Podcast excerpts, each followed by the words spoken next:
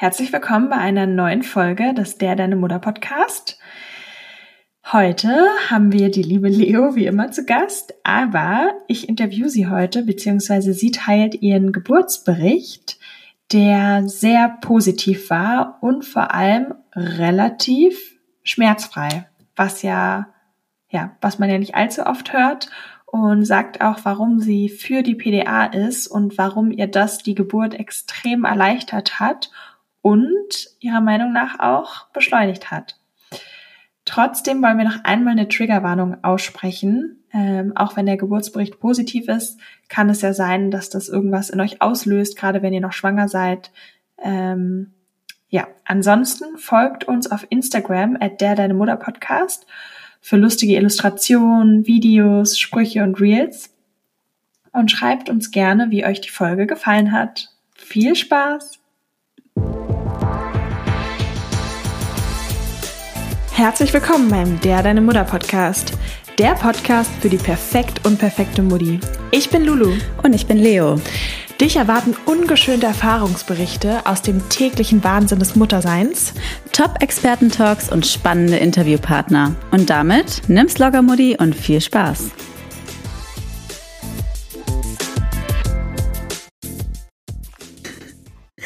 Ja, mein Geburtsbericht. Ähm, es ist natürlich komisch, jetzt darüber so zu reden, obwohl es schon so lange her ist, aber ich finde es eigentlich ganz schön, weil eigentlich ist meine Geburt recht schön und glaube ich auch ganz unterhaltsam und auch so für Schwangere, glaube ich, ganz gut zu hören, weil sie eben nicht so negativ und 40 Stunden wehen und hier und da ist.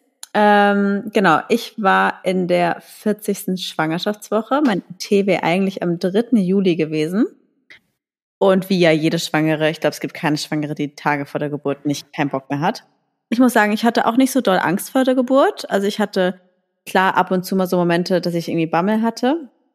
Aber eigentlich hatte ich so ein tiefes Vertrauen in mich und ich dachte mir auch so, naja, es bringt mir ja nichts, weil was reingekommen ist, muss ja auch wieder raus. Ob ich jetzt Angst habe oder nicht. Ähm, muss halt irgendwie da jetzt durch. Und das Einzige, wovor ich so Angst hatte, war, dass ich, dass es ein Kaiserschnitt wird, muss ich sagen. Also generell so vorm Kaiserschnitt. Warum hattest du so Angst vorm Kaiserschnitt?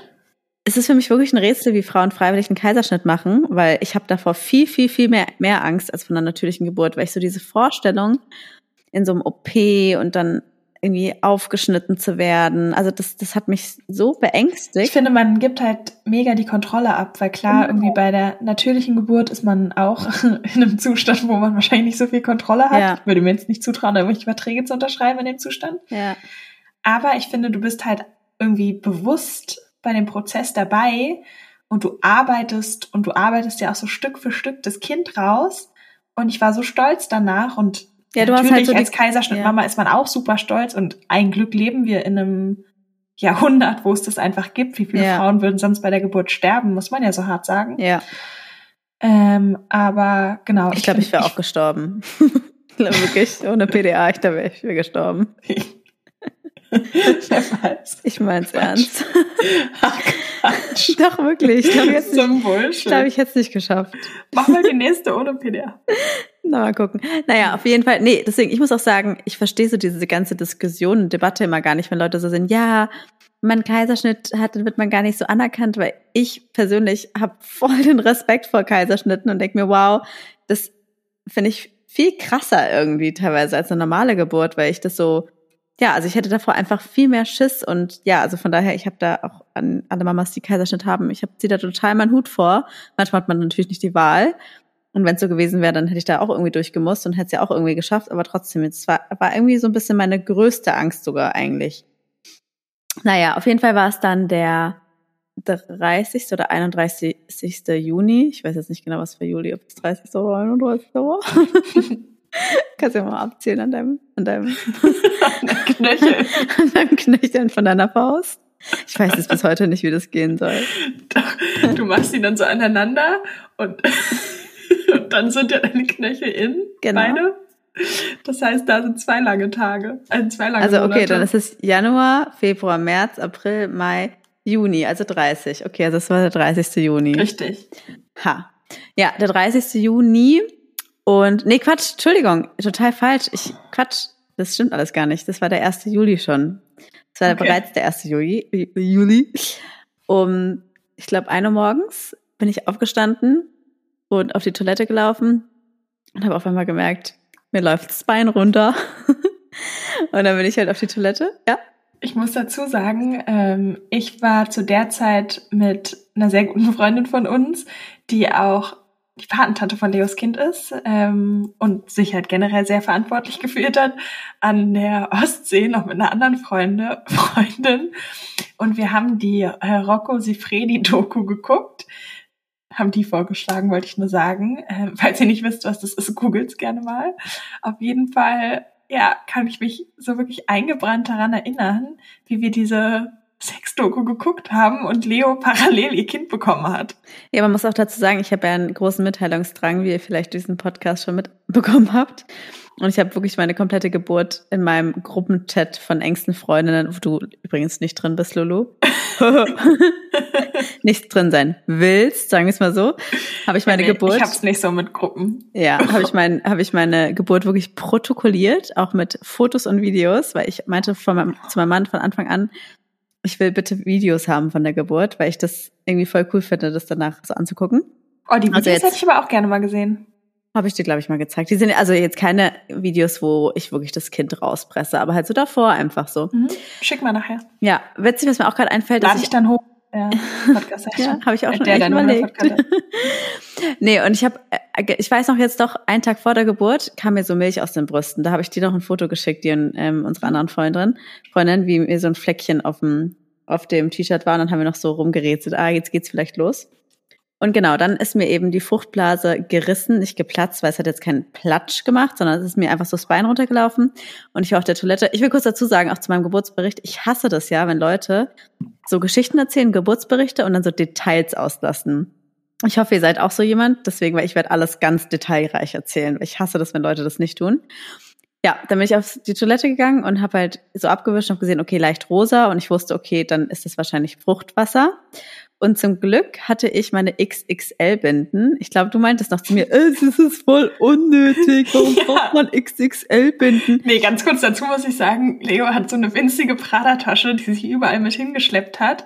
Und wir waren schon Wochen vorher spazieren und in dieser Prada-Tasche hat nichts reingepasst, außer diese XXL-Binde. Und sie hat diese, diese eine XXL-Binde hat sie trotzdem wirklich egal, in jeden Wald, in jedes Restaurant ja. war Leo ständiger Begleiter diese XXL-Binde. Ja. Hast du eigentlich genau die, die du da monatelang rumgeschleppt hast, auch dann benutzt? Nee, ich glaube eine andere aus der okay. Packung. Aber ich dachte mir, ja, das ist ein Must-Have, weil ganz kurz, wenn dir die Fruchtblase irgendwo im Einkaufscenter äh, platzt, willst du dir dann, dann keine Ahnung, deinen dein Schal darunter klemmen oder was? Also ich fand Also bei beiden Kindern, wo meine Fruchtblase geplatzt ist, war das nur, wollte ich auch mal übrigens sagen an alle Schwangere.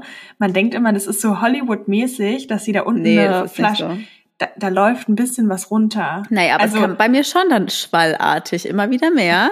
Und ich war froh über meine XXL-Bitte. Die habe ich okay. mir direkt reingemacht. Und ähm, wie war es dann? Jetzt muss ich kurz überlegen. Genau, dann habe ich meinen Mann natürlich geweckt und meinte, Schatzi, ähm, das war irgendwie so aufregend. Jetzt, ich jetzt hier werde ich auch voll aufgeregt. Das war so aufregend. Ich war so, oh Gott, meine Fruchtblase ist geplatzt, Hilfe. Das war mega und, aufregend. Und dann meinte ich so zu meinem Mann, ja, Schatzi, einfach so geweckt. Er so, äh, was? Und ich, ähm, ich glaube, meine Fruchtblase ist geplatzt. Und er, was? Ich glaube, meine Fruchtblase ist geplatzt. Und er springt so auf. Und natürlich, klar, ich habe ihm schon Wochen vor der Geburt gesagt, Schatzi, pack deine Kliniktasche. Du brauchst auch eine Kliniktasche als Mann mit deinen Sachen, mit Klamotten für ein paar Tage. Ich habe es ihm hundertmal gesagt und natürlich ist er aufgestanden. Shit, ich habe nichts gepackt. Oh Gott, oh Gott, ist aufgestanden. Ich habe noch ein Video von ihm. Komplett nervös, komplett aufgeregt und was, oh Gott, oh Gott, was mache ich jetzt? Und dann meinte ich zu ihm so, oh, ich muss, ich muss die ganze Zeit voll auf die Toilette, so als müsste ich Kaki machen. Und dann weiß ich noch, wie er so gesagt hat, ey Schatzi, nee, du gehst mir jetzt nicht aufs Klo. Ich kenn dich, ich kenn dich. Du scheißt da am Ende das Kind noch aufs Klo raus. Fun Fact, meine Tante hat ihr Kind auf der Toilette beim Kacken bekommen. Nicht dein Ernst. Man muss aber auch sagen, es war ihr siebtes Kind. Oh, oh Gott. ist dann einfach unter Toilette raus. Ist dann ins Klo gefallen oder wie? Er hat es dann auch aufgefangen, aber halt kam halt dann einfach rausgerutscht. Oh, krass. Naja, genau. Und dann haben wir im Krankenhaus angerufen. Die meinten, ja, ähm, kommen Sie in den nächsten, ich weiß jetzt nicht mehr genau, vier oder sieben Stunden, irgendwas, ein paar Stunden danach. Gehen Sie nochmal schlafen, wenn Sie können. Bin ich auch äh, nochmal schlafen gegangen konnte natürlich nicht schlafen, ist ja klar. Und habe auch immer wieder gemerkt, wie das Fruchtwasser so geflossen ist. Und zwar, ich war, ich war irgendwie aufgeregt, aber eigentlich auch irgendwie entspannt. Es war einfach irgendwie so aufregend, so, okay, es geht jetzt wirklich los und krass. Und dann war es 3.30 Uhr. Ich habe hier nochmal einen Gruppenchat und kann das ein bisschen mitlesen. Und dann bin ich aufgestanden, weil ich konnte eh nicht mehr schlafen. Und dann habe ich nochmal äh, Spaghetti Bolognese gegessen. Und ich dachte, ich brauche bestimmt Energie für die Geburt. so krass, dass du das alles in so einem Gruppenchat geschrieben hast. Da bin ich das komplette Gegenteil. Ich habe wirklich du warst, du warst ab dem Moment, wo ich weg. wen habe, genau, habe ich mein Handy weggelegt und war nur so. Ja, aber ich fand, ich, ich also ich habe das gebraucht so. Ich mag das irgendwie, keine Ahnung. Wenn dann so andere noch mitschreiben und mitfiebern. Genau, habe ich um 3.30 Uhr nochmal gegessen und dann sind wir so um 5 Uhr, glaube ich, Richtung oder 4.45 Uhr Richtung äh, Krankenhaus gefahren. Vorher ist noch meine Mutter gekommen. Die habe ich auch angerufen, weil die musste unseren, auf unseren Hund aufpassen. Die hat in einer Wohnung von einem Familienmitglied von uns gewohnt und die war natürlich auch total aufgeregt. Und meine Mutter kam mit den Worten rein, Leo, der Bruno, der Bruno hat's gewusst. Bruno ist mein Hund. Sie meinte, als ich als ich gestern Nacht aus, aus der Tür gegangen bin, hat mich Bruno so angeguckt und ich habe in seinem Blick gesehen, heute geht's los. Der hat's gewusst, der hat's gespürt. so, okay, der Hund, der Hund war's, der wusste es ganz genau, dass es losgeht. naja, meine Mama war aufgeregt, sind da geblieben, dann sind wir ins äh, Krankenhaus gefahren und war natürlich irgendwie voll aufgeregt. Ich wusste irgendwie gar nicht so, okay, was muss ich jetzt machen, was passiert jetzt? Halt dann erstmal zur Anmeldung, waren auch alle voll nett. Und dann ging es erstmal ans CTG. Und dann ähm, gab es so einen ersten Moment, wo es so ein bisschen, wo ich dachte, oh, okay, also es läuft nicht immer alles nach Plan, weil dann kamen die so, ja, ähm, irgendwie haben sie das Gefühl, dass sie sich ein bisschen weniger bewegt oder so, weil wir sehen auf dem CTG nicht so viel Bewegung. Also man macht sich keine Sorgen oder so, aber vielleicht können sie ja ähm, nochmal, glaube ich, ein bisschen was Süßes essen. Weiß ich jetzt ehrlich gesagt nicht mehr ganz genau, aber ja, wir müssen nochmal ein CTG machen. Aber ich habe mir ehrlich gesagt gar keine Sorgen gemacht, weil irgendwie hatte ich generell so gegen Mitte, Ende der Schwangerschaft so ein tiefes inneres Gefühl, so, das wird alles gut. Also habe ich mir auch keine Sorgen gemacht. Mhm, das hatte ich auch tatsächlich. Genau, und zu dem Zeitpunkt hatte ich schon alle zehn Minuten Wehen, aber wirklich ganz entspannt und aushaltbar. Also es war wirklich easy peasy. Und da warst du aber schon im Krankenhaus? Genau, da war ich dann schon im Krankenhaus. Weil okay. meine Fruchtblase In so einem Wehenvorzimmer? Also erst war ich beim TTG und dann im Vorwehenzimmer und ich musste quasi ins Krankenhaus, wenn deine Fruchtblase platzt, dann muss ja das Kind innerhalb der nächsten, ich glaube, 24 Stunden kommen. Wegen Infektion. Infektion. Genau. Stimmt, weil ich, ich. Ja. als bei meinem ersten Kind erst, als ich alle drei Minuten Wehen hatte aber im Krankenhaus. Dann, genau, aber deine Fruchtblase ist ja auch noch nicht geplatzt. Genau. genau. Nee, die ist kurz vor der Geburt erst geplatzt. Genau. Damals war ja dann auch Corona, das heißt, mein Mann musste dann erstmal nochmal nach Hause. Was ich ehrlich gesagt gar nicht so schlimm fand. Ich dachte mir, oh Gott, das ist denn so schlimm. Aber irgendwie, ich war voll tiefenentspannt irgendwie. Ich war richtig, ach, das wird schon alles gut und wird schon, ja. Haben wir auch mal, haben wir auch mal drüber gesprochen, dass diese Zeit kurz bevor man, also kurz bevor man das Kind bekommt und weiß, es geht bald los, ja. ist irgendwie so magisch. Ich finde, man ist so richtig ja. im Moment Voll. und man so als ob Zeit und Raum so ein bisschen Bedeutung verlieren und man ist einfach so ganz da und irgendwie. Und auch oder? so bei sich. Also so ich hatte so voll das innere, ja. tiefe Vertrauen und ja. Urvertrauen, dass irgendwie alles Total. gut wird und ich finde, das ist ganz auch, ja. magisch. Also auch an alle Schwangeren, die zuhören. Ich finde, das ist so ein krass besonderer Moment. Ja, genau, finde ich auch. Also es war irgendwie, ja, ich war echt nicht, also ich war Aufgeregt, ja, aber nicht so wie wenn ich jetzt aufgeregt bin. Wenn ich jetzt aufgeregt bin, dann rast mein Herz und ich bin nervös. Ich war aufgeregt, aber entspannt, würde ich sagen. Mhm. Und dann ist er eben gegangen. Es war 6.30 Uhr zu dem Zeitpunkt. Und ich habe dann irgendwie noch mal eine Serie geschaut. Hab noch mal, ich bin sogar noch mal eingeschlafen, aber die Wehen kamen schon immer recht regelmäßig und äh, halt immer mal wieder ans CTG, aber es war halt alles noch, also die Wehen waren ja wirklich gering, also wie so dolle Periodenschmerzen, aber wirklich absolut aushaltbar. Was mich total genervt hat, war dieser Zugang am Handgelenk. Ich war so, Wehen, kein Problem, aber dieser Zugang, das geht gar nicht. Das hat mich so gestört, mir tat es richtig weh. Diese Nadel da, in, weißt du, was man da kriegt im Handgelenk? Ja, natürlich. Das fand ich, ich ganz schrecklich. Das fand ich ganz das fand mich, hat mich richtig abgefuckt, die ganze Geburt Echt? über. Ja, das hat, also, das habe ich die ganze Zeit gespürt und es war mir ganz unangenehm. So, Ach, krass. Das mochte das ich gar nicht. Ich. Generell muss ich sagen, dass ich ganz viele Dinge ganz unangenehm fand, von denen andere sagen, die finden sie nicht so schlimm und andersrum. Und dann habe ich nochmal geschlafen, dann habe ich nochmal was gegessen. Hier habe ich geschrieben, ein Brötchen mit Käse und ein Croissant. da war 9.50 Uhr. Habe auch meinen Freundinnen geschrieben, die alle so, ja, bist du aufgeregt? Ich so, nee, ich bin super entspannt, ist alles gut und der darf halt kommen, wenn ich wieder Wehen habe. Und dann habe ich in der Zeit dann meiner Hebamme geschrieben. Die meinte nämlich immer, ich hatte ja eine Beleghebamme und die meinte zu mir, ja, du brauchst mich, du brauchst mir jetzt nicht schreiben, wenn du Wehen hast, weil dann kann es halt noch 100 Jahre dauern, bis du im Krankenhaus bist. So schreib mir, ich glaube, das war 511. Ich glaube, alle fünf Minuten eine Minute lang Wehen, irgendwie sowas. Oder die Fruchtblase platzt. Und dann habe ich ihr geschrieben, ja, ach, ja, die Fruchtblase ist geplatzt, aber ich habe noch keine Wehen und die wollen halt bald einleiten. Ich wollte ihr aber nochmal Bescheid sagen, brauchst auch nicht vorbeikommen, so ist alles entspannt. Und sie war eh zufälligerweise da, hatte schon Schicht, dann kam sie vorbei und war voll, es war auch richtig schön mit einer Beleghebamme, das kann ich auch jedem nur empfehlen, weil es war einfach direkt so ein vertrautes Gesicht und habe mich direkt aufgehoben gefühlt, so dass ich wusste, okay, die weiß schon, was zu tun ist. Und dann hat sie auch noch mal mich untersucht. Ich muss auch sagen, dass ähm, so diese Untersuchungen, die die Hebammen machen, also für alle Schwangeren, gehen halt mit ihren Fingern in deine Vagina und untersuchen halt den ähm, Gebärmutterhals und den Muttermund, wie weit der offen ist. Das fand ich immer recht unangenehm, muss ich sagen. Und das hat sie halt gemacht und es war, Muttermund war noch zu wie noch was. Also da war gar nichts irgendwie abgesenkt, offen, gar nichts. Ich so, ja, okay.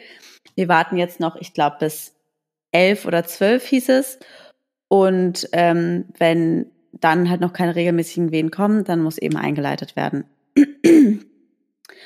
Und genau, dann meinte sie halt schon so irgendwann um zehn, so du, wir können eigentlich auch jetzt einleiten, weil wenn du jetzt schon keine Wehen hast, dann wirst du in einer Stunde auch keine Wehen haben. So, also wie du magst, aber wir können es jetzt auch einfach machen. Und ich war so, okay, ja, warum nicht? Und ich muss sagen, für diese Einleitung natürlich, ich hatte da vorher auch ein paar Geburtsberichte geschaut, hatte ich schon ein bisschen Respekt, weil ich dachte, hm, Einleitung, ne, das kann ja auch schon mal ganz schön heftig werden. Und irgendwie habe ich dann doch gemerkt, dass ich ein bisschen nervös werde durch diese, dass diese Fruchtblase geplatzt ist. Und ich wusste, okay, das Kind muss jetzt in 24 Stunden kommen, so dass ich so da so ein bisschen Druck hatte und so, okay, die Wehen müssen jetzt kommen, so es muss jetzt irgendwie was passieren. Da stelle ich mir das ein bisschen entspannter vor, wenn man das nicht hat und einfach Wehen bekommt und dann ja ganz entspannt irgendwann ins Krankenhaus fährt. Und da, ich sehe auch gerade in einem Chat, meine Freundin habe ich auch alle gefragt, ja, und wie fühlen sich die Wehen an? Und da habe ich auch gesagt, ja, als müsstest du groß auf die Toilette gehen. so hat sich's angefühlt im Rücken, so ein Ziehen. Aber alles eben wirklich noch ähm, aushaltbar. Und genau, dann habe ich die Einleitung bekommen und zwar habe ich so ein Vaginalgel bekommen. Ich muss sagen, das fand ich auch sehr unangenehm. Also wie gesagt, diese ganzen Untersuchungen untenrum, es war gar nicht mein Ding. Ähm, weiß jetzt nicht, ob es jetzt irgendwer super toll findet, aber ich fand es einfach sehr unangenehm. Es war irgendwie so ein kühles Gel, es hat auch ein bisschen gebrannt, war ja irgendwie unangenehm. Und dann ja, dachte ich, okay, jetzt geht's vielleicht mal los, aber irgendwie ist immer noch nichts passiert. Weiß nicht, die Zeit ging rum. Mein Mann kam dann irgendwann noch mit Mittagessen, wir haben gegessen. Und ja, es war irgendwie, es ist nicht wirklich was passiert. Weil du gehst irgendwie ins Krankenhaus, denkst, okay, jetzt geht's los. Und ich glaube nämlich, du musst zwölf bis 24 Stunden nach dem Blasensprung einleiten und nicht dann. Genau, ich wollte auch gerade sagen, okay, das kann ja, ja? nicht sein. Mhm. Also genau, Entschuldigung, wenn ich da jetzt irgendwie was Falsches sage, ist jetzt auch ein bisschen her. Also eben, es muss auf jeden Fall ja recht zügig dann irgendwann mal das Kind kommen, aber ich weiß noch, dass sie zu mir meinten, ja, es kann jetzt auch noch drei Tage dauern. Also die testen, die gucken ja immer auch regelmäßig, wie geht's dem Kind, ne? Oder wie ist das Fruchtwasser oder ist zu wenig Fruchtwasser da? Also das, glaube ich, ist nochmal super individuell. Ja, dann war es irgendwann 15.57 Uhr. immer noch keine richtigen Wehen, also wirklich so Larifari-Wehen. Und dann hat meine, kam meine Hebamme wieder vorbei und hat quasi mit mir besprochen, was wir jetzt weitermachen. Und in einer Stunde hätte ich quasi, also ja. Mal eine Zwischenfrage, weil du hast ja gesagt, du hast eine Beleghebamme und ja. die hatte Schicht auch währenddessen. Ja. Quasi, aber was wäre denn, wenn ihre Schicht zu Ende wäre und dann wärst du dran? Weil nee, ich weiß also, von Jojo, dass wenn sie zum Beispiel Schicht hat, dass sie danach ähm, niemand mehr betreuen kann. Also quasi, bei mir war es so, dadurch, dass sie die Nacht davor Nachtdienst hatte, durfte sie mich erst ab 12 Uhr mittags betreuen. Also ich will jetzt nichts Falsches sagen, aber ich weiß, dass sie vorher eine Kaiserschnittgeburt hatte. glaube ich. Doch, ziemlich sicher. Und die muss dann bleiben. Also das ist meine Beleghebamme und die ähm, ist für mich zuständig und die bleibt, bis ich fertig bin. Aber das finde ich an sich halt krass, weil stell dir mal vor, sie hätte davor schon irgendwie einen Nachtdienst oder sonst was gehabt, ja. ist total also, übermüdet, betreut dich und ist dann vielleicht nicht ja. mehr so aufmerksam. Also sie war nicht die ganze Zeit da. Also sie kam ja quasi morgens um 10 das erste Mal zu mir rein und war so, okay, ich komme das nächste Mal jetzt mittags oder nachmittags. Und in der Zwischenzeit ist sie wahrscheinlich nach Hause gegangen und hat gepennt. Also mhm. sie war jetzt nicht die ganze Zeit bei mir, weil ich ja noch keine Wehen hatte. Also sie ist mhm. dann auch erstmal gegangen und um vier kam sie quasi wieder und hat nach mir geschaut. Ich habe sie jetzt ehrlich gesagt nicht gefragt, was sie gemacht hat. Also keine Ahnung, wahrscheinlich hat sie gepennt. Und dann haben wir quasi ähm, ja einmal so gecheckt, wie es ist, ein CTG gemacht. Und die Wehen waren zu dem Zeitpunkt schon stärker. Also ich weiß noch, dass mein Mann auch immer so meinen Rücken massiert hat mit so einem Massageöl, wenn eine Wehe kam. Also ich habe schon gemerkt, oh, es wird stärker. Und auf dem CTG, ja, die Hebamme meinte so, ja, sind ehrlich gesagt noch sehr kleine Wehen, also damit werden wir jetzt noch nicht so vorankommen. Was mich natürlich auch so ein bisschen frustriert hat, ehrlicherweise, weil ich war schon so, okay. Aber es war noch wirklich entspannt. Absolut easy. Und dann hat sie gesagt, okay, sie kann jetzt nochmal so was Homöopathisches machen. Das war, glaube ich, auch vaginal. Warte, wie hieß das? Eipoll-Lösung, glaube ich, war mhm. das. Eine Eipoll-Lösung. Und ein Einlauf. Jojo hat ja in der letzten Folge mit ihr hat sie ja gesagt, dass sie, dass sie generell keinen Einlauf geben im Krankenhaus. Weil meine Hebamme meinte sie so, Beleghebammen machen ja auch nochmal viele Dinge auch nochmal anders, so wie ich das so mitbekommen habe. Und sie meinte, sie würde einen Einlauf quasi empfehlen, weil dadurch, dass der Enddarm entleert wird, rutscht das, also hat das Kind ein bisschen mehr Platz, um weiter quasi zu kommen.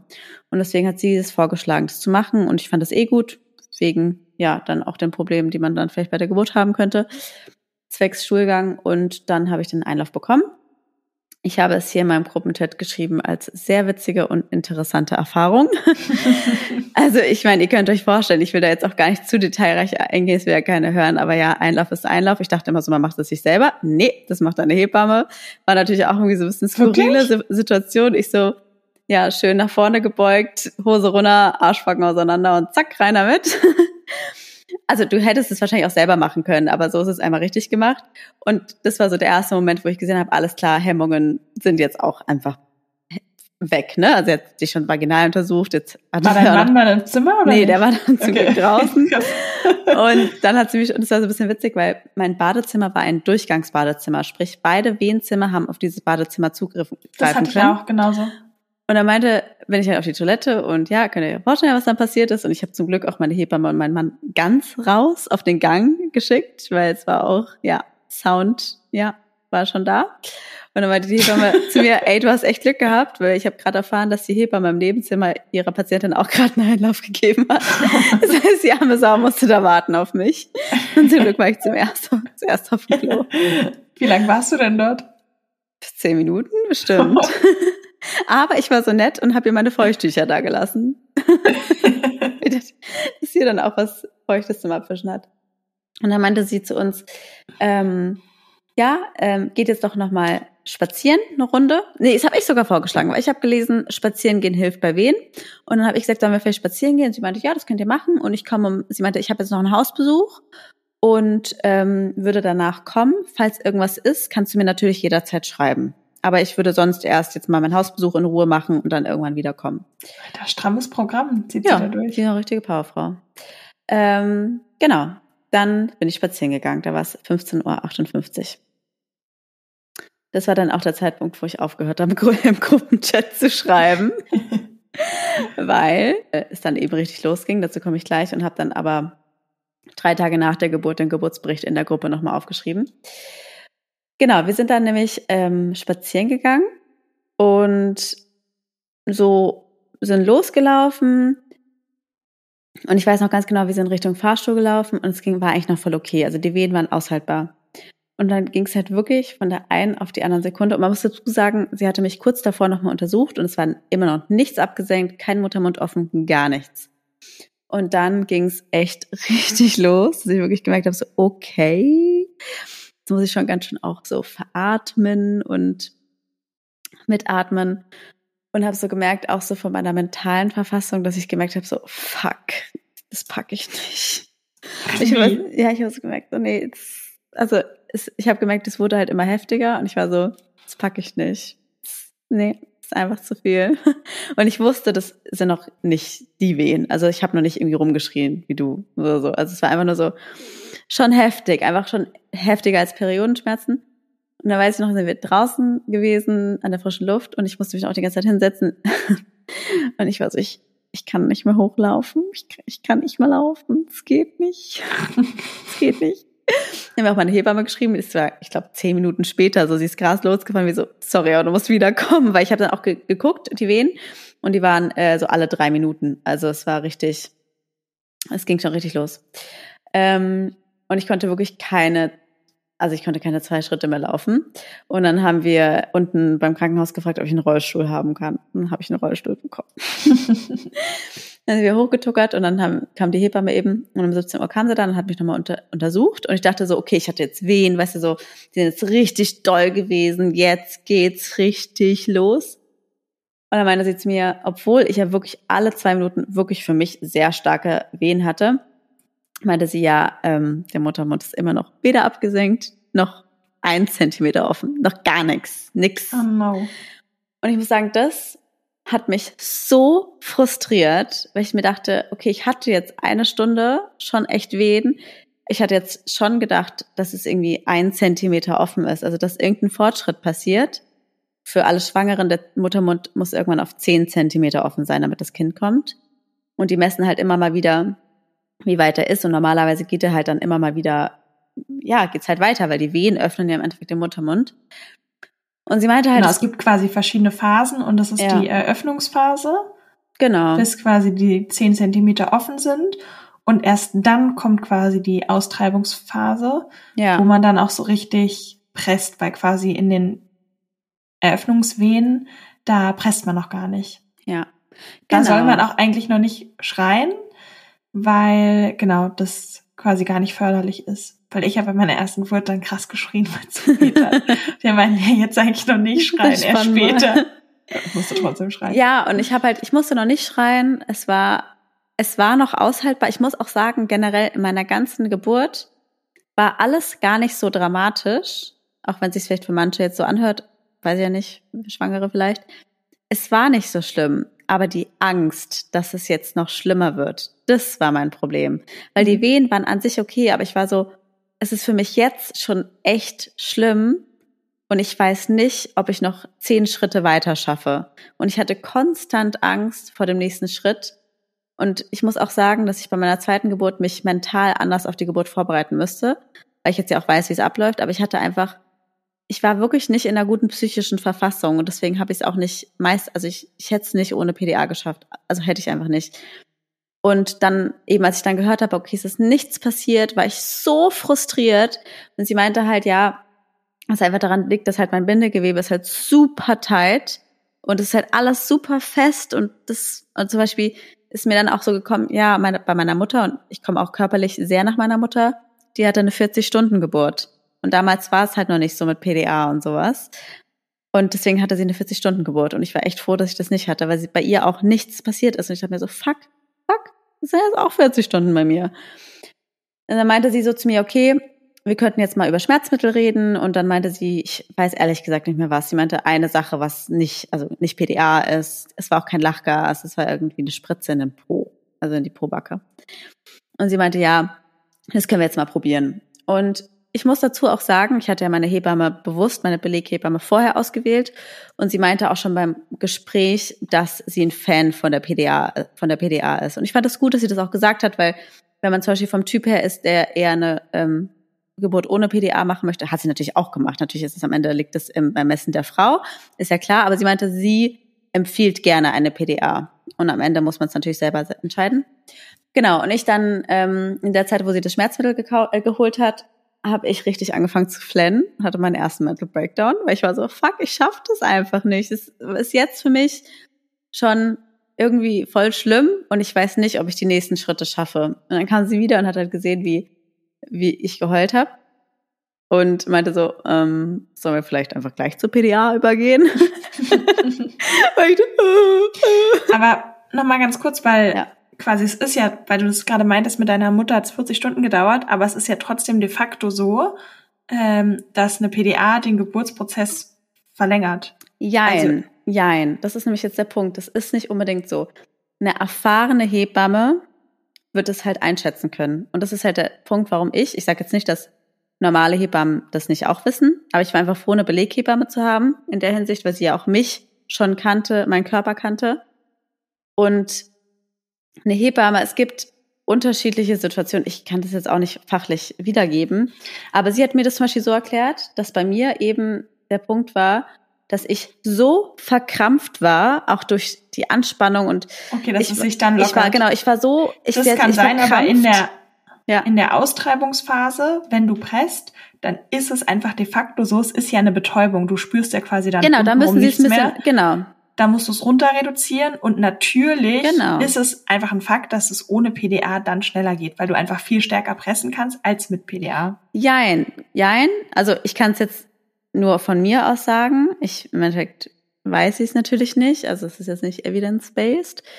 Aber ich weiß, ich weiß, ich denke nicht, dass es bei mir so gewesen wäre. Also quasi an dem Zeitpunkt meinte sie, was eine gute Empfehlung von ihr, mir die PDA zu empfehlen, weil ich war so steif und so verkrampft, das hätte bei mir ewig gedauert, bis es sich gelockert hätte. Und sie meinte, die PDA wird mir, bei mir wird es jetzt schneller gehen durch die PDA. Aber du hast ja in der Eröffnungsphase weil ich mich bekommen. ja ja warte ich bin noch nicht fertig mit dem Geburtsbericht Sorry.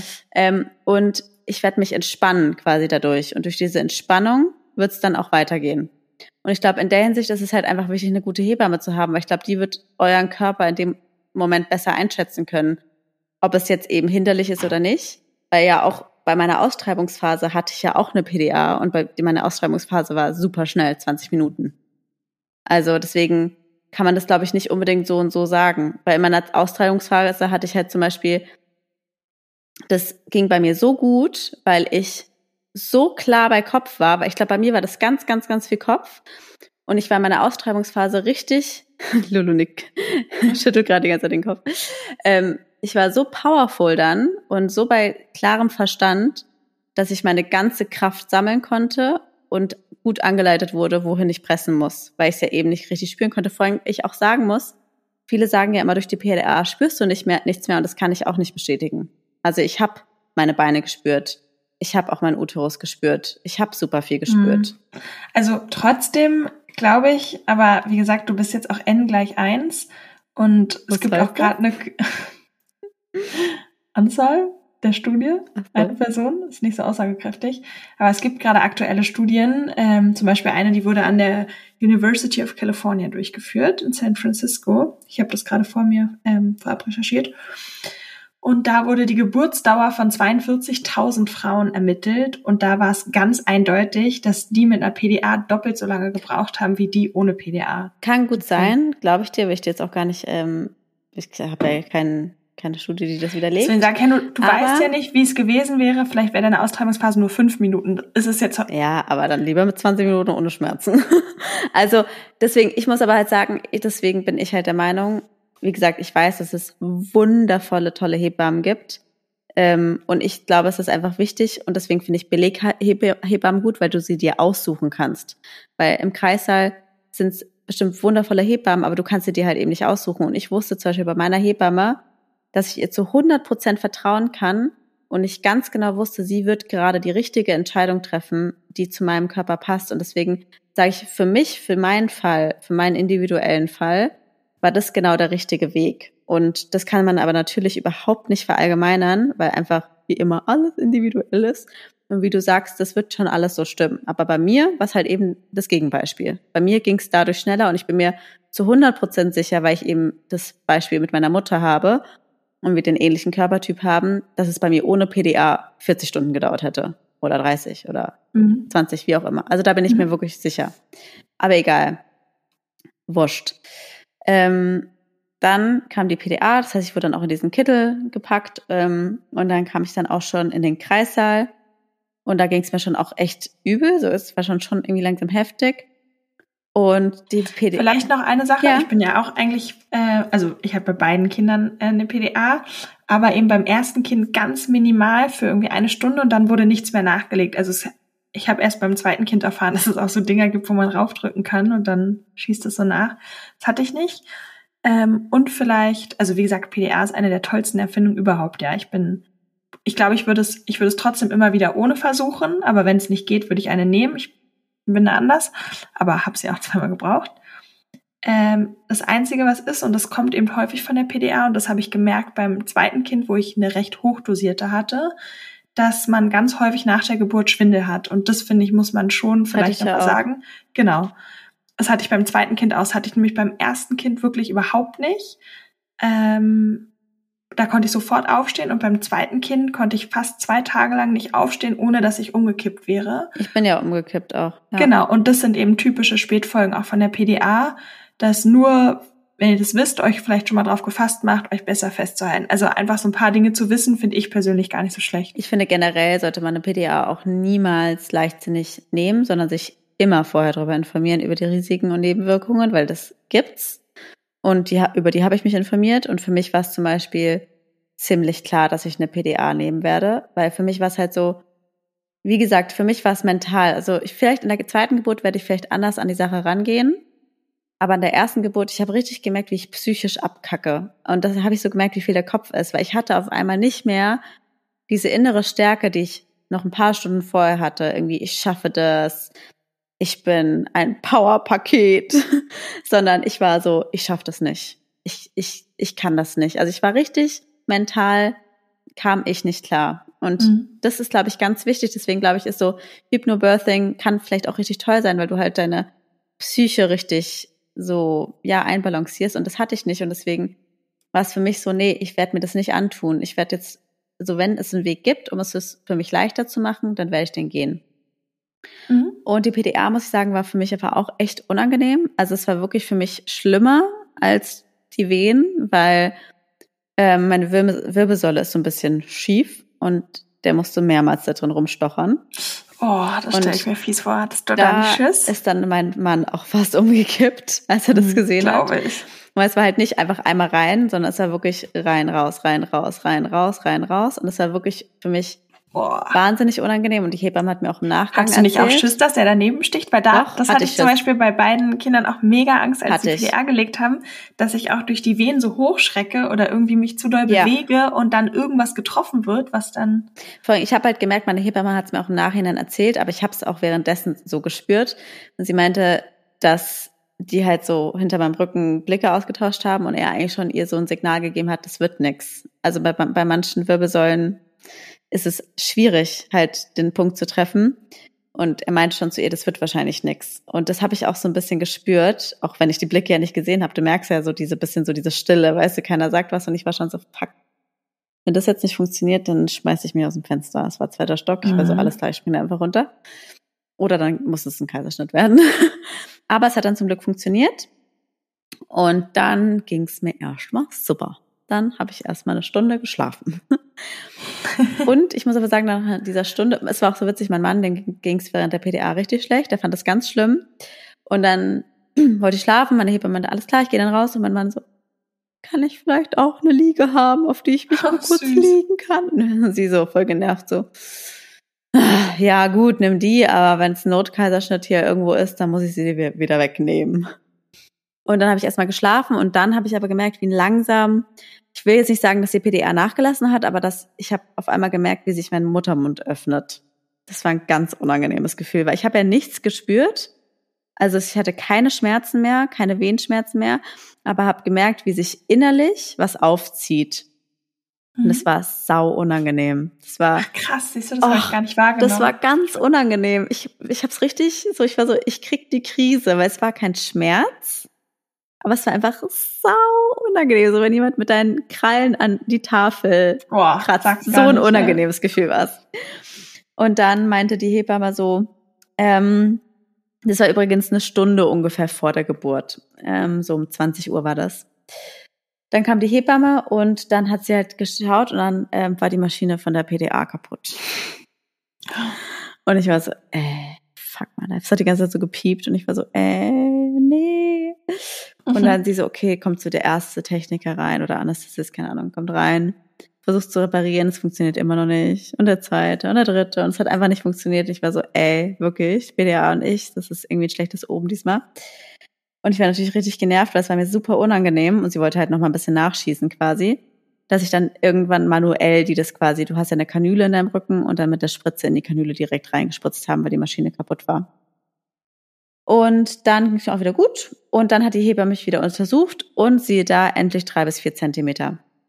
Und ich war, wow, ich war richtig happy, dass es endlich jetzt äh, voranging und es hat mir richtig Mut gegeben. Allerdings war es zu dem Zeitpunkt, also ich habe ja gerade gesagt, da war wieder alles gut. Zu dem Zeitpunkt, als sie mich untersucht hatte, hatte ich noch Schmerzen. Und dann hat sie, ähm, Entschuldigung, ich muss nochmal zurückrudern. Sorry, dass ich manchmal so hin und her gehe, aber ich muss nochmal, manchmal erinnere ich mich dann wieder an etwas. Als ich noch die Schmerzen hatte von diesem Aufziehen, hatte sie mich untersucht, meinte drei bis vier Zentimeter. Aber ich hatte ja noch die Schmerzen und dann hatte ich meinen zweiten Mental Breakdown. Hab wieder angefangen zu weinen, weil ich wieder Schmerzen hatte. Ihr seht, ich bin sehr schmerzempfindlich. Und ich war so, ich war einfach so, ich hatte so Angst vor dem, was noch kommt. Ich war so, ich find's jetzt alles schon so schlimm und ich habe so Angst. Ich habe so Angst, dass was jetzt noch alles kommt. Ich pack das nicht und ich war wirklich so, mein Gedanken war so, es gibt jetzt zwei Optionen. Entweder ich schmeiß mich jetzt aus dem Fenster oder ich sag jetzt gleich, die müssen das Ding rausschneiden. Ich brauche einen Kaiserschnitt. Ich kann einfach nicht mehr. Das ist, obwohl es wirklich nicht so schlimm war, aber irgendwie hatte einfach so Angst, dass es noch schlimmer wird. So, weil es war eigentlich wirklich nicht so dramatisch. Und dann hat sie ähm, ja dann eben das repariert mit der PDA und dann ging es mir auch ein bisschen besser. Und dann hat sie mir die Anweisung gegeben, ähm, mich versuchen ein bisschen locker zu machen. Und dann kamen meine Playlists zum, ja, kam dann Einsatz. dran. Einsatz. Ich habe mir nämlich extra ein paar Musikplaylists vorbereitet. und zwar habe ich mir eine Playlist gemacht mit Funny Birth Songs, mit Reggae, Reggaeton, Latin Music. Dann habe ich mir eine Birth Playlist mit Klassikmusik und Filmmusik und eine Kaiserschnitt-Playlist, falls ich einen Kaiserschnitt bekomme, mit Loredana-Songs, die ich mitsingen kann, um mich abzulenken. Deswegen kam dann meine Funny Birth Playlist zum Einsatz mit schönem Latin Music. Und das hat mir genau geholfen, weil dann die Schmerzen sind langsam ein bisschen weniger geworden. Ich habe meine Musikbox genommen, habe die Musik angemacht und habe halt so ein bisschen mitgegroovt und habe mir so richtig vorgestellt, wie ich jetzt alles loslasse Voll schön. und locker lasse und mich öffne. Und dann, und deswegen bin ich so ein Fan von der PDA, weil ich hatte jetzt einen klaren Kopf. Die Schmerzen waren weniger. Mhm. Ich konnte meine Psyche wieder wieder auf, wieder aufrappeln. Nach dem Breakdown vorher, ich dachte so, nee, das ist alles Katastrophe. Jetzt weiß ich so, okay, ich öffne mich, ich mache mich locker und habe so richtig so in meine Hüfte gewackelt und war so, ich, ich locker mich jetzt richtig. Und dann ähm, hat meine Hebamme auch nochmal irgendwie so eine kurze Massage bei mir gemacht. Also hat mich untersucht und hat irgendwie so den Muttermund mit ihren Fingern so aufgemacht. Das war auch sehr schmerzhaft. Ich muss sagen, es war schon brutal irgendwie, aber dadurch, dass ich ihr vertraut habe und mich bei ihr gut aufgehoben gefühlt habe, war es okay. Und tatsächlich hat es so gut funktioniert, dass ähm, mein Muttermund auf einmal bei acht Zentimetern war. Oh, super. Ja, innerhalb von ein, also es war ja gerade, wir sind ja gerade eine Stunde vor der Geburt. Also es war wirklich Mhm. in unmittelbarer Zeit. Das heißt, die Kombination aus dieser Massage und meinen Latin Move Grooves. Aber das finde ich auch nochmal voll der gute Tipp jetzt an alle Ja. Schwangeren, die zuhören. Macht euch auf jeden Fall eine Playlist, nehmt euch eine Unbedingt. Musikbox mit. Ich habe das auch gemacht und ich hatte sogar auch noch einen Oldschool-CD-Player im Kreissaal. Ähm, weil man sich immer denkt, hm, weiß nicht, ob ich das mache, aber in der Situation ist euch eh alles egal und man würde alles machen. Das ist top. Das war wirklich super. Ich, das hat mir richtig, in dem Moment, das war genau das Richtige, weil ich konnte locker lassen, loslassen. Das war einfach super. Und dann war ich echt gut drauf, so, vor allem, weil ich jetzt wusste, ey, acht Zentimeter, Hammer, es geht voran, so, es ist, wir haben jetzt so ein bisschen so das Ziel vor Augen. Und dann hat sich mein Mann noch erstmal Sushi bestellt, weil er Hunger hatte. Jetzt erstmal Sushi. Da gibt's noch so ein paar lustige Videos, wie er Sushi isst und ich hinten dran irgendwie pressen übe. Und genau, dann war irgendwie eigentlich richtig, richtig schöne Stimmung, muss ich sagen, im Kreissaal. Also es waren nur meine Hebamme, mein Mann und ich. Es war, ich glaube, so 20.30 Uhr. Das Licht ist, also es wurde langsam dunkler. Wie war das mit deiner Hebamme und deinem Mann? Sind die mal dann quasi aneinander Kurz, dort? Oder kurz, weil mein Mann ist ein sehr starker Charakter und meine Hebamme auch. Und ich habe sie schon so ein bisschen vorgewarnt und es war dann irgendwie einmal so, dass als die Venen, als dieser Venen, also diese PDA nicht richtig funktioniert hat, dann meinte irgendwie mein Mann, ja, vielleicht muss ja dieser Kanister da oben gewechselt werden oder irgendwie sowas. Und sie so, so, pass mal ganz gut auf. Ja, hier bin ich der Chef, das ist mein Kreissaal und ich habe hier alles unter Kontrolle. Und wenn was ist, sage ich's. Aber du hast hier gar nichts zu sagen. und dann war er still. Und es war auch gut. Hat er super, so in die Schranken gewiesen zu werden. Und ja, ich erinnere mich da wirklich, in dem Moment war es wirklich schön. Also ab eigentlich so dieser Zeit, wo die PDA wieder gewirkt hat, war alles richtig toll. Und ähm, sie hat immer wieder im CTG eben auch geschaut, wie es ist und hat mir gleichzeitig zur, DB, zur PDA aber auch leichte Mittel gegeben, um die Venen voranzutreiben, weil eben durch die PDA ja die Venen oft langsamer werden, mhm. hat sie mir quasi gleichzeitig auch was gegeben, damit die Venen kommen. Ja, das kriegst du ja immer eigentlich, oder? Genau. Wenn du die PDA hast. Ja, weiß ich gar nicht so genau, aber ja. Also war bei mir auf jeden Fall auch so. Genau. Und dann war quasi, genau, war die Musik im Hintergrund, wir haben gequatscht, es war richtig schön. Also wirklich, eine Geburt kann auch schöne Erlebnisse haben. Also es muss nicht immer alles ganz schrecklich sein. Also ich habe es ganz, ganz toll und magisch in Erinnerung. Und auch nochmal so zum Gefühl, die Wehen, ich kann es wirklich nicht anders sagen. Jede einzelne Wehe, ich habe ja keine Schmerzen gespürt. Das Einzige, was ich gespürt habe, war, als würde eine riese, riesen Pampelmuse in meinem Po hängen. Das Gefühl war so, wenn du so richtig dolle Verstopfungen hast und auf dem Klo sitzt, aber es kommt nix. Und es tut weh. Es tut weh. Du merkst, es ist da irgendwo, aber es kommt nicht raus. Das in mal zehn. Und es war halt so unangenehm, weil ich ja keine Schmerzen hatte. Ich habe nur dieses Gefühl von diesem Kopf gespürt, der gefühlt in meinem Arsch hing. Und ich war die ganze Zeit so, ich muss aufs Klo, ich sag's euch, ich muss. Und die so, nee, nee, nee, nee, nee, alles gut. Und irgendwann meinte ich schon zu ihr so, ich so, Dana, hieß sie, ich so, Dana, ich mein's ernst, ich muss aufs Klo. Es ist soweit. Ich muss auf die Toilette. Ich so, okay, dann fangen wir jetzt mal an zu pressen. und dann hat sie mir ganz entspannt, sie hat es auch echt gut gemacht. Sie meinte nicht so, so, das Kind kommt jetzt, du musst pressen, sondern wir so, wir üben jetzt mal zu pressen so, ich sag dir jetzt, was du machen musst und du kannst es jetzt mal üben. Und ich habe eben auch trotz PDA schon gespürt, wenn eine Wehe kam.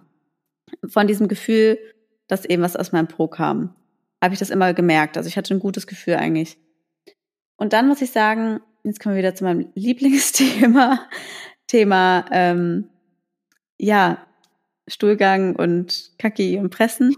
Dadurch, dass ich das vorher schon wusste, dass, ähm, dass das normal ist, dieses Gefühl, dass es aus dem Po kommt und dass auch alle sagen, du musst aus dem Po pressen, wusste ich das. Und das war für mich ein ganz gutes Wissen. Und das kann ich euch jetzt auch nur noch mal raten. Ihr müsst aus dem Po pressen. Ihr müsst pressen, als würdet ihr eine riesige Wurst aus eurem Po pressen. Und ihr dürft da bloß keine Hemmungen haben. Ihr müsst da ganz locker lassen. Und das war der Key, weil wir haben dann angefangen zu pressen und meine Hebamme war selbst total überrascht, weil ich ja eben vorher schon zwei Mental Breakdowns, ich habe geheult, ich war, oh, das schaffe ich alles nicht. Beim Pressen war ich eine Eins, hat sie auch selber gesagt. Mhm. Die war richtig beeindruckt. Das habe ich ohne zu zimpern gemacht. Das war genau mein Ding. habe mich richtig wohl gefühlt. Das war genau mein Metier. Und habe das recht schnell verstanden, weil ich, was sie von mir wollte. Aber ich war so, alles klar, ich lasse ganz locker. Es ist mir alles egal, ob da irgendwie was rauskommt. Ich lasse locker und habe wirklich mit meinem Kopf mein Poloch anvisualisiert. Ich habe mir das richtig dahin gespürt, in meinen Po zu pressen. Ich habe mich mhm. nicht auf die Vagina konzentriert, sondern nur auf meinen Po und dahin zu pressen. Mhm. Und dann, sie meinte ja die ganze Zeit, wir üben. Sie war so, wir üben jetzt einfach noch ein bisschen. Sie hat mir auch nicht gesagt irgendwie, jetzt kommt's gleich oder es kommt. Ich wusste nicht, kommt's heute, kommt's morgen. Es war so, ich glaube, es war 20.50 Uhr, 20.55 Uhr. Und es war auch gut so. Und dann kam irgendwann das Sushi von meinem Mann, der ist nochmal kurz runtergegangen, hat nebenher Sushi gegessen. hat mir da beim Pressen zugeschaut. Und es war irgendwie eine total lustige und spannende. Weiß nicht, es war richtig coole Stimmung, war richtig lustig. Und dann war ich irgendwann so, okay, ich muss jetzt mal die Playlist ändern. Weil da meinte sie irgendwann, ich hole jetzt mal den Kind, den, den Arzt rein. Und da wusste ich aus anderen Geburtsberichten, alles klar, wenn der Arzt kommt, heißt es, das Kind kommt. Ja. Und da war ich schon so, ach geil, so irgendwie, weil ich hatte keine Schmerzen, also ich hatte schon Schmerzen, aber eher so unangenehm, wie gesagt, Pampelmuse in meinem Po, Schmerz, aber keine sonstigen Schmerzen. Und ich war irgendwie in einer richtig guten Laune. Mhm. Und dann meinte ich, okay, jetzt muss ich meine Birth Playlist anmachen, weil sie meinte so, okay, jetzt musst du nochmal alles geben. Du musst jetzt, wenn du, wenn du es gut machst, noch fünf Wehen und dann sind wir durch.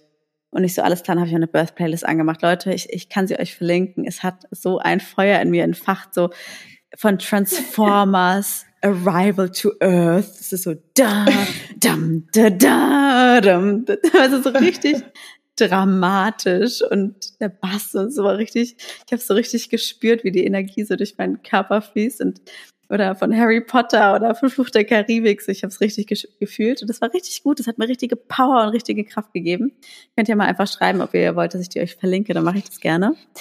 Und ähm, dann kam eben der Arzt rein und dann meinte sie nochmal so, jetzt richtig pressen und hier, und mein Mann hat mir die Hand gehalten. Und das fand ich, ich muss sagen, ich fand das super. Also die Austreibungsphase war, wie gesagt, so ungefähr 20 Minuten. Das kam mir viel länger Mega. vor, aber mhm. ich habe ja, wir haben auf die Uhr geschaut, es war super kurz. Ähm, ich hat, es hat mir richtig Bock gemacht, es war richtig cool, es war unangenehm, aber, Voll cool. aber da war ich richtig on fire.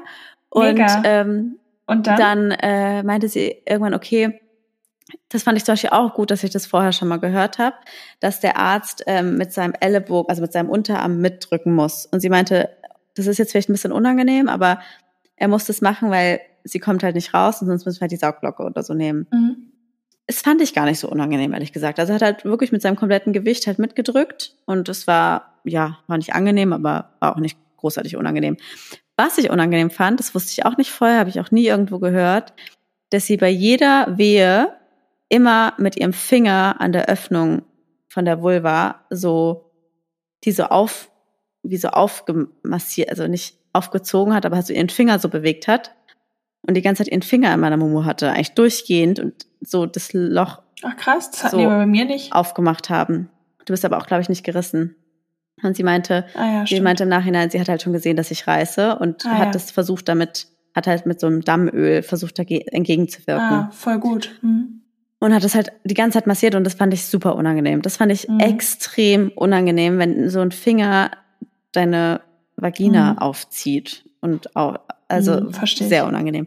Und dann hat sie so irgendwie gemeint, okay, komm, jetzt noch irgendwie drei Wehen und das hier draußen und dann ich war wirklich, ich war irgendwie so on fire. Ich habe so, ich habe wirklich meine ganze Kraft, ich habe mich so richtig gesammelt, meine ganze Kraft in mein Poloch gesteckt. Und dann habe ich gemerkt, jetzt ist da, jetzt kommt der Kopf. Ich habe es genau gemerkt. Ich habe gemerkt, jetzt kommt der Kopf und ich habe auch gemerkt, wie ich gerissen bin. Aber es war, mein Mann war so, Gott, dein Gesicht. Und man hat richtig gesehen, dass du Schmerzen hattest und dass du gerissen bist. Man hat es dir im Gesicht angesehen. Ich war auch so knallrot. Aber es war okay. Es war wirklich mhm. okay. Mhm. Und dann war der Kopf draußen. Und das war irgendwie so krass. Und dann hat sie die einfach irgendwie so rausgezogen. Und das, da war ich so, huch, weil es hat sich so angefühlt wie so eine wie so eine Nacktschnecke, die durch so ein kleines Loch Aber die geht. Schultern musstest du nicht nochmal rauspressen? Nee, nee, hat sie einfach. Das ging irgendwie einfach so. Ach krass, da weil das war bei mir, weiß ich noch, voll der Eck, diese Schultern rauszukriegen. Nee, sie war irgendwie, sie war ja auch super zierlich. Vielleicht war sie war super deswegen. zart, ne? Ja, und wie viel hatte sie nochmal bei der Ich glaube 2,9, glaube ich. Hm, ja, ich also hatte drei, sieben. Ja, genau, ja, ist halt schon ein Unterschied. Und die Plazenta kam auch einfach so raus, da musste ich auch nicht mehr pressen, was mich gewundert hat, weil ich das auch aus Geburtsberichten mhm. so kannte, dass man dann nochmal pressen muss. Mhm, das war bei mir auch so. Genau. Aber nee, kam sie direkt danach oder ja, die später? Hat die einfach in der Nabelschnur rausgezogen. also direkt mit dem Kind? Nee, kurz danach. Ach, krass, voll ja, cool. Also, war einfach so, zack, raus.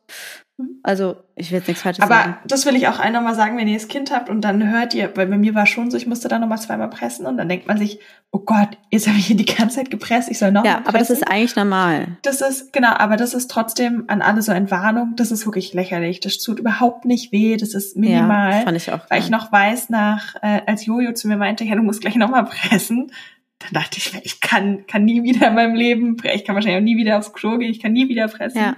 Und das ist echt, geht super easy. Genau, also das fand ich auch gar nicht schlimm. Und also ich weiß halt noch, dann kam sie halt raus und hat auch nicht gleich geschrien. Und ich war schon kurz so, oh nee, was ist denn jetzt los? So. Und dann, aber das ging dann so schnell, das kann ich mich gar, also ich weiß noch, sie lag dann kurz da so und dann hat sie irgendwas gemacht und dann hat sie auf einmal geschrien. Und dann wurde sie mir schon auf die Brust gelegt. Und ich weiß noch, wie ich nur so dachte, boah, ist die glitschig. Ich habe das nicht erwartet, dass sie so glitschig ist. Sie war so glitschig. Ich hatte so diesen glitschigen Po in meiner Hand. Ich war so, boah, ist ja glitschig.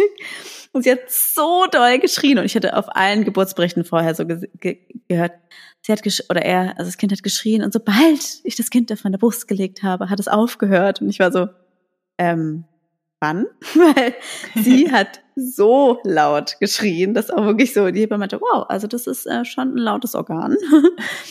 und dann ähm, hat sie sie aber nochmal genommen, um sie kurz zu untersuchen und sie hat so, die hat nicht aufgehört zu, schrie, zu schreien und ich dachte mir so, okay, ich habe ein Schreibaby, alles klar, das war's. so, ich habe jetzt einfach ein Schreibaby und das ist jetzt das Ende meines Lebens. Weil sie war so laut und ich war so, ach du Scheiße, was habe ich mir denn da jetzt eingebrockt? Und da jetzt auch mal nochmal zum Thema, ich weiß, wir sprengen gerade schon den Rahmen, aber ich fände es jetzt schade, da jetzt so schnell aufzuhören. Da war halt wieder so der Punkt, wo ich dann eben auch aus den Geburtsberichten gehört habe, und dann die Liebe, die du dann gespürt hast, hat dich alles vergessen lassen. Und ich, ich weiß noch, ich saß da einfach nur so, das Kind hat geschrien wie Sau. Die Hebamme hat dann irgendwie noch mit ihrem Unterarm meinen Bauch ausgedrückt, so ausgeringt, wie so ein Handtuch, wirklich das mit ihrem Ellenbogen gefühlt bis runter an meine Wirbelsäule. Und dann kam so richtig viel Blut noch raus. Das Kind hat geschrien wie noch was. Ich habe meinen Mann angeschaut, der hat auch nicht irgendwie geweint. Der sah genauso fassungslos aus wie ich und überfordert. Und ich, und dann wurde es mir wieder auf die Brust gelegt und ich war einfach, ich weiß noch, wie ich gesagt habe, was mache ich dann jetzt damit? So, das habe ich auch, ich habe einfach gesagt, was mache ich denn jetzt damit? Und sie so, ja, also stillen. Und dann hat sie eben, und ich war einfach nur so überfordert. Ich konnte in dem Moment keine Glücksgefühle oder Liebe, also empfinden, ehrlich gesagt. Es war einfach so. Das finde ich aber auch voll wichtig. Ja, das finde ich aber auch voll wichtig, halt anzusprechen, weil wie du schon sagst, es gehört so zur guten Sitte dazu, seinen Geburtsbericht abzuschließen mit, aber dann war alles vergessen. Ja. Und deswegen finde ich es umso wichtiger, weil so viele Frauen sind dann dort, haben das Kind auf der Brust und denken sich, hä, aber was stimmt mit mir nicht? Warum Eben. kommen die Gefühle nicht? Und deswegen finde ich das voll wichtig, halt darüber zu reden. Eben, und es war bei mir nicht, dass ich plötzlich alles vergessen habe. Ganz ehrlich, ich habe bis heute nicht alles vergessen. Ich weiß noch ganz genau, wie sich die Schmerzen angefühlt haben oder diese unangenehmen Gefühle. Also das ist für mich auch nicht so, wie alle sagen. Und es war für mich super fremd und ich weiß noch, wie ich sie mir halt angeschaut habe und einfach es eher so faszinierend fand. So, du hast jemanden zehn Monate lang in deinem Bauch und stellst die ganze Zeit irgendwie irgendwen vor, wie sie oder er aussieht. Und auf einmal ist sie oder er da und auf einmal war so, okay, krass, die war gerade die ganze Zeit in meinem Bauch genau, drin. Das, das ist krass. der Mensch aus meiner Vorstellung. Ja, und auf ja. einmal habe ich nochmal so Revue passieren lassen, wie ich mir alles vorgestellt habe und dann mit ihrem Gesicht und habe es mir halt ganz genau angeschaut und war so, krass, das ist jetzt mein Kind und mhm. war einfach so baff und dann das Stillen hat dann halt auch leider nicht geklappt. Sie hat halt einfach so doll geschrien. Sie hat so doll geschrien, dass sie halt so doll geschrien hat, dass sie die Brust gar nicht genommen hat. Sie, ich habe auch so ähm, nicht so dolle Nippel, sondern eher so Schlupf, Schlupfdinger oder weiß nicht, wie das heißt. Also sie meinte schon von vornherein, es könnte eventuell schwierig werden. Und dann haben wir es probiert, probiert, probiert, probiert. Sie hat mir geholfen. Es hat nichts, es hat einfach nicht, äh, nichts gebracht. Und dann hat sie mir ein Stillhütchen gebracht und hat sie sofort getrunken. Und dann war die Hebamme auch so, okay, ich lasse euch jetzt mal einen Moment alleine. Und ich war schon so, nein, was? Und ich so, wann wechsle ich die Brust? Sie so, ja, nach 15 Minuten ungefähr kannst du mal wechseln. Ich so, okay. Und dann waren wir da alleine und mein Mann und ich, wir waren beide so krass. Also es war einfach komisch. Es war, es war komisch. Es war einfach eine ganz komische Situation. So, es war jetzt rum, sie ist da. Wie war dein Mann? Der war genauso wie ich. Der war so, ja, irgendwie komisch, ne? Und hat er sie auch nochmal genommen, war auch so, ja, komisch. Einfach irgendwie, ja. Und dann hat sie aber getrunken, ist dann auch eingeschlafen. Und dann, ähm, weiß ich noch, und das finde ich jetzt eben wichtig zu sagen, kam die Hebamme wieder. Und das Erste, was ich zu ihr gesagt habe, ich meinte, ganz ehrlich, es war nicht so schlimm. Ich würde es jetzt, genau jetzt, würde ich es nochmal machen. Weil mhm. am Ende, und deswegen, das muss ich am Anfang auch nochmal sagen, muss man die Folge bis zum Ende hören, es war währenddessen, dachte ich immer, es wäre so schlimm. Aber es war, wie gesagt, was ich ja schon mal gesagt habe, es war nur die Angst vor dem Schritt, der danach kam, der mhm. aber nie kam. Es wurde nie so schlimm, wie ich dachte. Und aber das ist ja auch eigentlich typisch für Angst, dass man immer, also ja. ich weiß nicht, ob du diese Angstkurven kennst, das kenne ich quasi aus der Therapie. Ja. Ähm, dass quasi die Angst immer schlimmer, also immer stärker wird. Ja.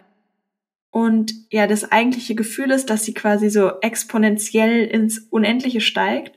Aber dass es ja immer so ist, dass es abebbt. Und wie gesagt, genau. die Angst vor der Angst ist, glaube ich, das, was eine Kürre macht. Aber es genau, ist ja die gut. Angst vor der Angst. Und ich weiß noch, wie ich wirklich so war, okay, es war wirklich nicht so schlimm. Es war, für mich waren diese Untersuchungen extrem unangenehm. Die ganze Zeit diese Finger in mir drin, das war echt, das war nicht sau unangenehm. Und die PDA fand ich auch unfassbar unangenehm. Aber sonst ähm, war es wirklich entspannt. Und ich möchte jetzt auch nochmal so zum Ende sagen, ich weiß, dass du das manchmal auch ein bisschen anders siehst, aber ist ja auch okay. Jeder hat da ja seine Meinung. Es geht jetzt heute um meinen Geburtsbericht. Dass ich einfach wahnsinnig dankbar bin, diese PTA gehabt zu haben. Und ich finde, man muss sich es nicht antun, weil ich finde, das ist halt so ein Leistungsdruck unter der Geburt und dass man irgendwie denkt, ich habe das so von so vielen Frauen habe ich das gehört, dass man immer so denkt, ja, naja, ich versuche es erstmal ohne oder ich will es ohne schaffen. Und ich, ehrlich gesagt, habe mir von Anfang an gesagt, so, ich guck mal, ich war so, wahrscheinlich werde ich direkt eine PDA wollen. Vielleicht ist plötzlich irgendeine Urkraft in mir entfacht und ich werde es nicht tun. Aber mir war von Anfang an eigentlich klar, dass ich eine PDA möchte. Und deswegen war ich so, okay, wenn ich eh eine PDA möchte, kann ich sie auch gleich machen Komisch. oder zum frühestmöglichen Zeitpunkt, der für mich möglich ja. ist, um mir das zu ersparen. Weil ich muss schon sagen, ich hatte deswegen, ich würde sagen, Trotzdem war die Geburt auf eine gewisse Art traumatisch, in Anführungszeichen, weil ich zum Beispiel das Nähen danach auch sehr unangenehm empfand, um es nochmal ganz kurz mhm. zu sagen. Das Nähen empfand ich als viel unangenehmer als die Geburt an sich. Es war einfach trotzdem, ist eine Geburt ein krasses Erlebnis, aber trotzdem habe ich es als eigentlich wirklich recht schmerzfrei. Ich kann von mir nicht sagen, dass ich diese extremen Wehen hatte, von den anderen reden. Also vielleicht hatte ich sie und habe sie gar nicht so schlimm empfunden, aber ich glaube es nicht. Ähm, ich denke, ich hatte einfach eine gesunde Selbsteinschätzung und ich finde, das ist so das Wichtige, zu sagen, wer bin ich, was will ich, was halte ich aus und da ehrlich zu sich selber zu sein und bloß sich nicht von außen beeinflussen zu lassen. Und genau, so jetzt einfach immer nochmal es abzuschließen. Eine Geburt muss nicht immer mit 12, 13, 20, 40 Stunden Wehen sein. Es geht auch anders und trotzdem müsst ihr immer mit eurer Hebamme natürlich Rücksprache halten und ich kann einfach nur empfehlen, falls ihr gerade schwanger seid Sucht euch eine Beleghebamme oder bestenfalls ein Krankenhaus, wo ihr die Hebammen kennenlernen könnt und bereitet euch ein bisschen auf die Geburt vor, was ihr wollt und was ihr nicht wollt. Ja, vielen Dank, Leo, dass du den Bericht geteilt hast. Ähm, super, super spannend, auch nochmal für mich zu hören. Und ja, schreibt uns doch gern mal in unter das Cover auf Instagram, at der deine Mutter Podcast, ja malt. wie euch die Folge gefallen hat. Und ja, wie es bei euch ist, ob ihr schwanger seid, habt ihr Angst vor der Geburt oder nicht, oder wie waren eure Erfahrungen? Es würde uns sehr interessieren. Und damit bis zum nächsten Mal. Tschüssi.